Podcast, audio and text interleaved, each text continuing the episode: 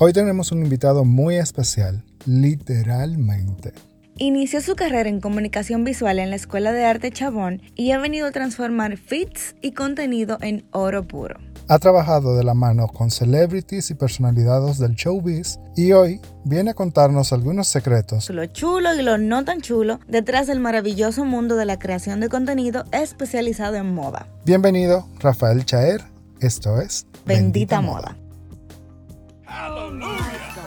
En este mundo lleno de caos, donde tenemos que llevar una vida perfecta en redes sociales y ser socialmente exitosos, nos enfrentamos a nosotros mismos como víctimas y verdugos. Una relación de amor y odio, repleta de sentimientos encontrados.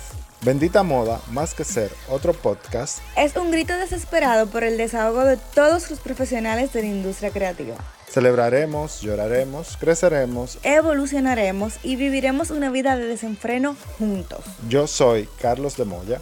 Yo soy Yamilet M. Díaz. Y estaremos conversando con expertos y amigos sobre temas que nos apasionan, otros que no tanto y algunos que son un desmadre regularmente. Bienvenidos a Bendita Moda.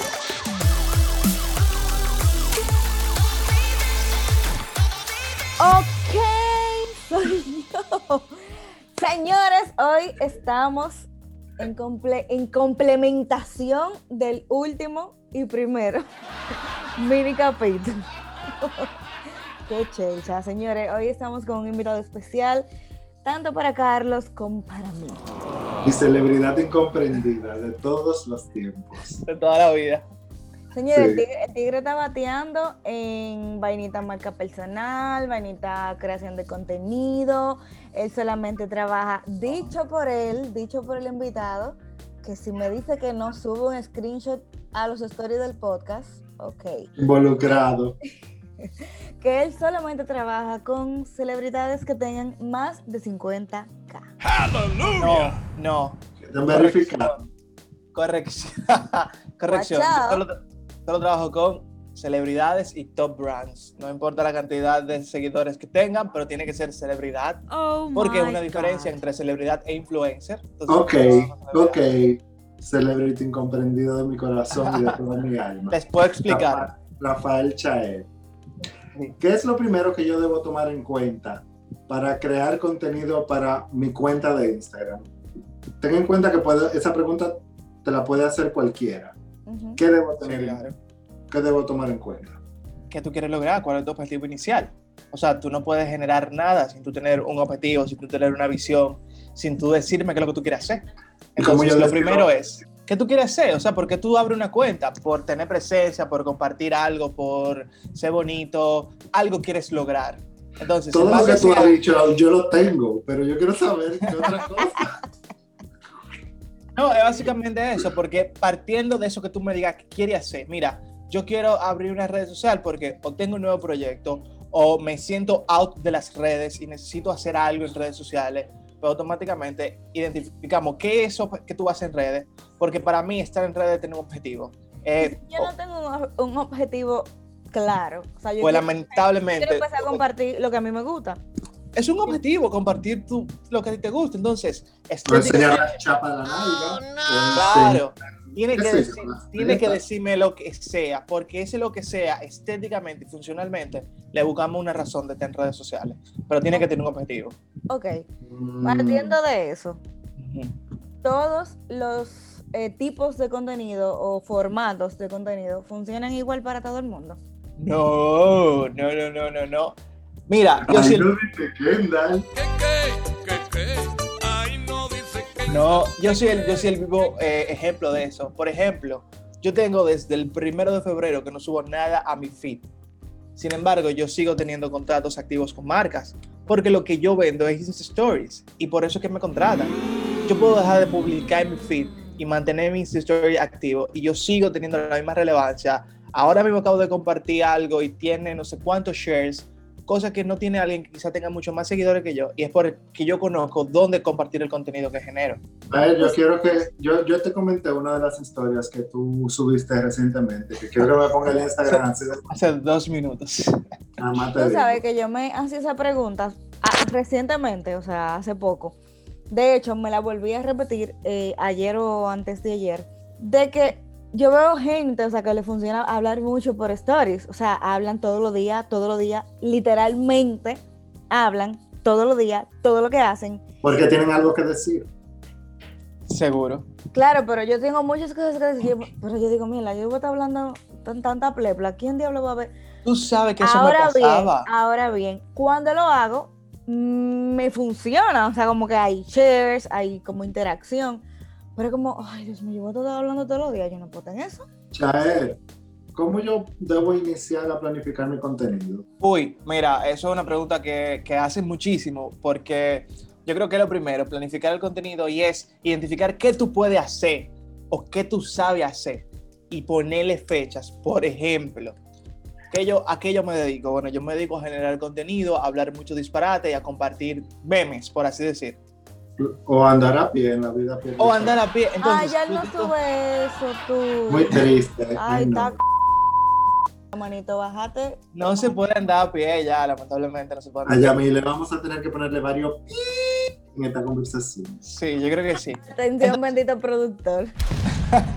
Entonces, lo que yo recomiendo es lo siguiente, lo que más tú haces, ponerle fechas. Por ejemplo, si yo comparto mucho contenido de marketing, bueno, pues yo puedo ponerle dos días a la semana de que yo solamente voy a hablar de ese contenido de marketing.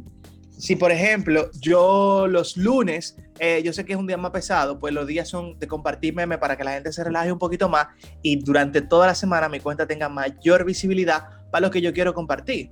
Por ejemplo, hoy yo no tenía eh, contenido de valor, por así decir, que compartir y subí dos memes, dos videos de memes, dos videos de memes. Espérate, espérate, espérate, espérate, espérate. Yo sabía espérate, que eso venía. Espérate.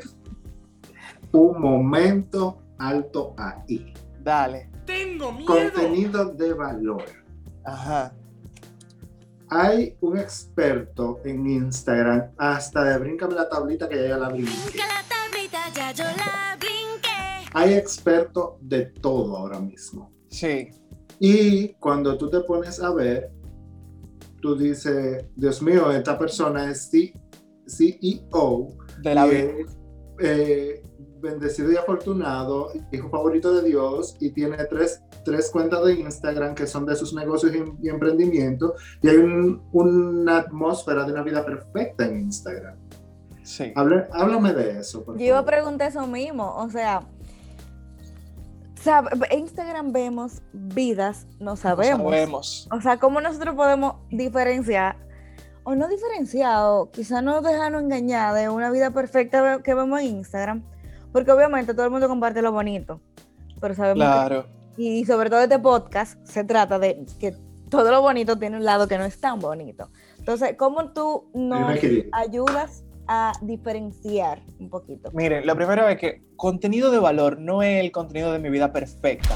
El contenido de valor es el que ayuda a la comunidad en algo, en el que te ayuda a aprender algo, en el que te da, información importante para tú hacer algo, en el que te dice un contenido de valor que yo pueda decir es, encontré una aplicación para hacer collage gratis, bájala. Gente que quizá no es diseñador, pero tiene la necesidad de hacer collage, por eso que yo le dije, ya está haciendo collage, entonces es un contenido de valor. Si yo te digo, compré mis tenis en tal lugar, pero no lo vaya a comprar ahí porque me salieron así, así, así, es un aporte que estoy haciendo. Entonces hay que diferenciar el yo subir una foto bonita y entender que le estoy ayudando a alguien o de verdad decirle a alguien algo de valor e importancia. Ok. Un contenido de valor sería subir siempre un look of the day. Aleluya. No, Se murió. no, no, no, a menos que durante el- la subida del look of the day tú le estés diciendo a alguien cómo hacerlo bien, qué te funciona a ti, qué tú le recomiendas a esa persona. Por ejemplo, Rodi, que sube contenido de mucho valor porque educa. Ella sube un look of the day, pero ella educa con ese look, ella tiene un texto que lo acompaña y eso es contenido de valor. Pero decir, miren mi look del día, punto, no es un contenido de valor, es un contenido de vanidad. Profe, tengo una pregunta, profe. Si me siento atacada porque yo subo looks todos los días. Quiero Cool. saber si lo estoy haciendo bien o si estoy diciendo un tollo, profe. Simplemente es tu contenido, pero no está agregando valor. Es Mire, importante. mire, eso, en eso cachón hay valor, va a seguir. Ay. Ay. Te quiero- vamos a meterte al medio ahora. Dime Dale. tres influencers que están haciendo buen trabajo ahora mismo, según tú. Mierda, loco. Que ¿Cómo tú no eso? con ellos. Gracias. Por favor. wow. De cualquier rubro. Tres, ¿no? influ- tres influencers que estén haciendo, bueno, yo puedo meter a Vilma Núñez ahí. Eh, todo los contenidos que ella te está compartiendo es agregándote un valor a tu profesión. Eh, wow, mierda. Está complicado, señores. Yo- es que él estaba que preparado me para- la pusieron difícil. Estaba preparado De- para decir un Ah. nombre. Todo Y deja, y deja que te tire otra que te tengo ahí guardada. Espérate, espérate, espérate, espérate, espérate. Estoy, estoy pensando. No, señores, está complicado. Déjame ver mi celular. O sea, él no conoce a nadie. Mm, Un buen trabajo. Oye, no, que lo que pasa es que visualmente sí están haciendo. Exacto, es lo que estamos hablando. Todo el mundo haciendo contenido, pero de valor, de verdad, que tú digas, concha, le vale la pena lo que este pana, lo que esta jeva está haciendo full. Son muy pocos, o sea, de verdad uno tiene que sentarse a pensar. Mira, esta gente me está ayudando, me está funcionando, consumo todo lo que está haciendo, pero no, no es muy fácil decirlo. Yo tengo un ejemplo, ya que tú te quedaste en blanco, profe. Claro, Gabriela Dime, de la. O es un muy buen ejemplo de Ay, primero de una transición. Oh my. God. no, no la sigo, Ah. perdón, perdón. perdón. Está metiendo mano. Ella, es- lo, lo primero per- una perfecta transición de cómo ella convirtió su marca personal, porque ella pasó de ser una tipa que es bella, pero a subir fotos bellas, a generar un contenido que está siendo súper compartido. O sea, es un- es una cosa abismal. Ok. Es una cosa abismal. Ok, eso es un indicio. El que se comparta mucho un contenido es un indicio de que se está haciendo algo bien. Ale, Ok. ¿Qué tú Ay, cambiarías? ¿Qué tú cambiarías de... Lo gancho. Pero déjame hablar. ¿Y qué? Ay, pero no te pongas así, cármate. Asustado. Dale, dale. Sí, yo sí, con ustedes dos sí, que me conocen, ¿cómo no? ¿Qué tú cambiarías del negocio de la creación del contenido? Somos creadores todo del contenido de valor. Mierda, ese nombre, todo el mundo es creador de contenido, entonces. O sea, Ah, no, pero está entonces- mal esa vaina. Pero espérate, entonces, ah, esto es como un debate. Esto es como, esto es como un dimite. Sí, ya. Antes era el término odiado era influencer. Ahora el término odiado es creador de contenido.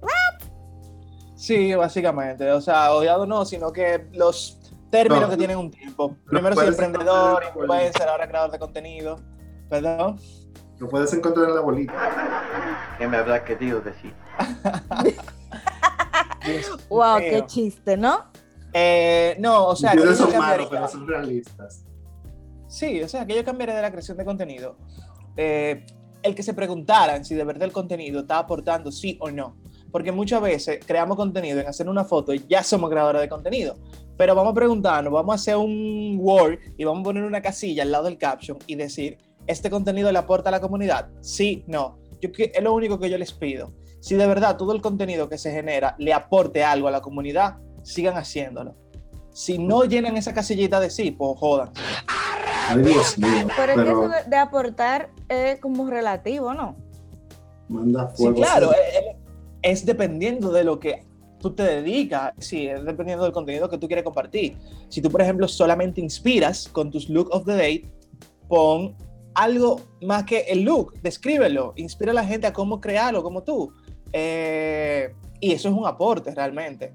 Eh, pero es buscarle la vuelta, quizás apoyarte de las historias, no hacer 100 historias hablando, a tres hablando, pero que una de las tres hablando sea un aporte.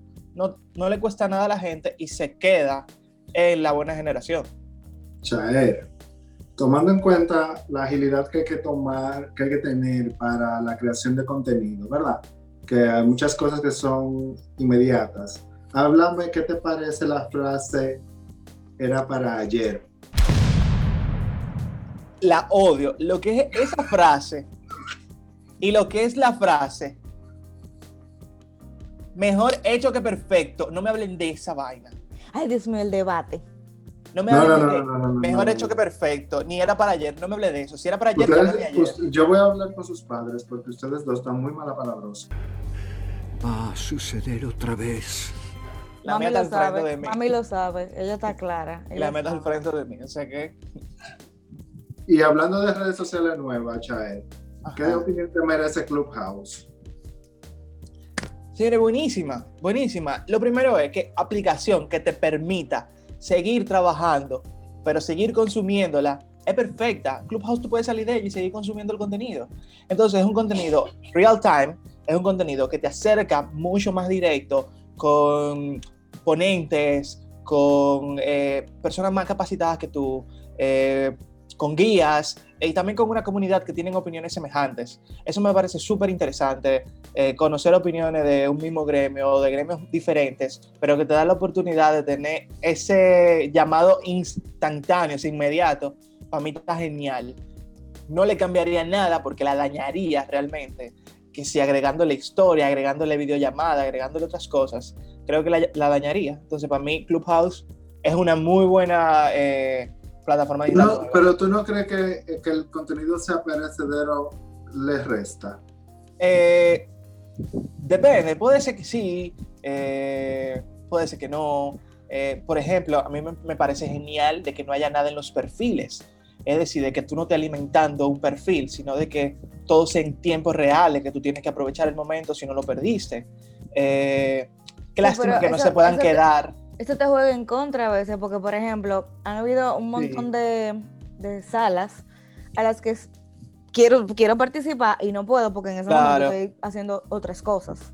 pero también, y claro, y creo que es lo que mueve el mundo, de que tú ahora tienes el poder de decidir cuándo y dónde consumir el contenido.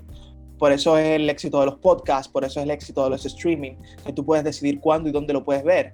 Sin embargo, le da un twist de exclusividad eh, a la aplicación también, de que, concha, le tengo que estar pendiente, y por eso tú puedes programar quizás los rooms para que la gente haga un schedule eh, y pueda estar como activo. Sin embargo, es cierto lo que dicen, o sea, también sería bueno que se pueda quedar y uno pueda consumirlo. y Por lo menos por 24 horas.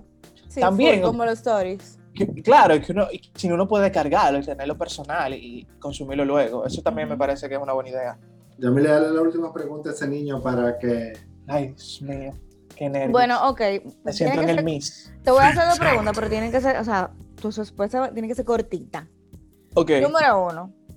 Mm. eh, ¿Toda figura pública debe estar en redes sociales? Hallelujah. Uy, sí, ¿Por qué? Yo creo que sí, porque que todo se está migrando a las plataformas digitales. Incluso un gran por ciento de publicidad ha migrado. En Estados Unidos la mitad tiene que ser digital y la mitad tradicional. Y si tú como figura pública tradicional cobraba por lo tradicional, va a perder ese dinero por no tenerlo digital, no vale la pena. Y es muy fácil estar en digital. Y es gratis. Ok. Y la última para cerrar y dejarle, como tú dices, un rico contenido de valor a nuestros oyentes. Menciona Sí. cinco aplicaciones, cinco aplicaciones que sirvan para la creación de contenido que sean fáciles de usar. Pueden ser de pago o pueden ser gratis, pero déjalo claro. Ok, InShot. Señores, de la Ah. gloria. Amo. My favorite. Es un- wow, o sea, no- yo no tengo palabras para describir InShot. Canva. Mm. Señores, sí, Canva, eh, la facilidad de tú poder tener Canva en el teléfono como en la computadora y resolver. Grandes agencias están migrando a su equipo de diseño a que trabajen con Canva por la rapidez y de que las cosas pueden cambiar. Claro, Ah, con una buena dirección de arte funciona. Esas son may- palabras mayores ya, agencias. Porque yo, yo, Sí, yo sí. uso Canva, pero Agencias, estoy diseñada. agencias le están pidiendo a su equipo que resuelvan con Canva. Claro, hay una dirección de arte, hay campañas y productos específicos que se diseñan de forma tradicional, pero para el día a día, para el correr, mía y no mojarse, Canva. Eh, otra aplicación, wow. Eh,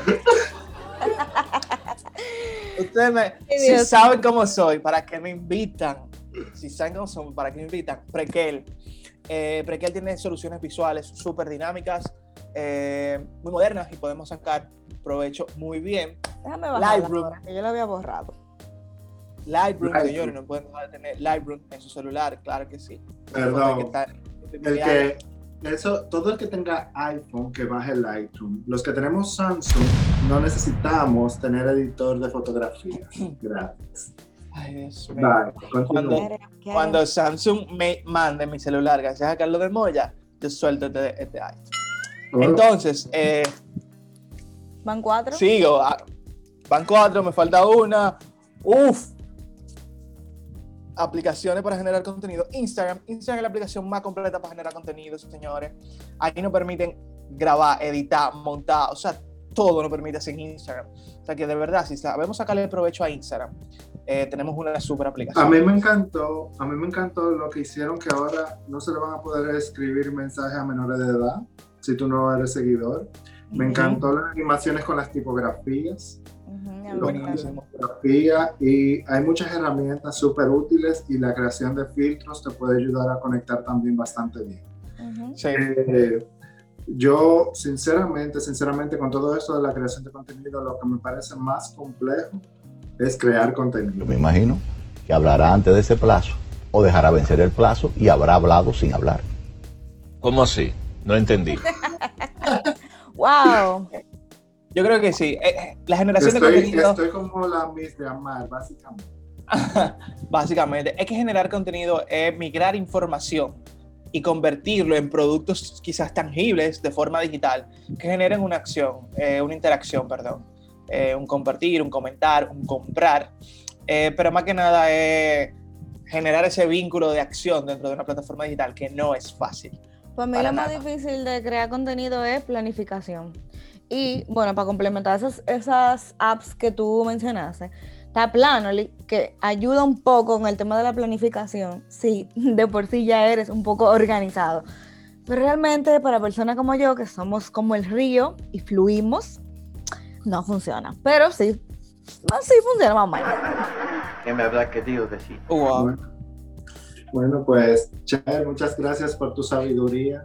Muchas gracias por tu tiempo. Muchas gracias. Te- espero que espero que escuches el podcast para que veas, escuches la descripción que vamos a hacer de ti. ¡Qué miedo! Te- y nada, muchísimas gracias y te felicitamos porque realmente estás haciendo muy buen trabajo. Y Yamile yo siempre, siempre hablamos de cuando tocamos el nombre Chaera. A tus de espaldas. que, aparte de decir que era una celebridad incomprendida, eh, reconocemos en ti un ser humano muy talentoso. O sea que espero que tengas gracias. muchísimo más éxito del que estás teniendo.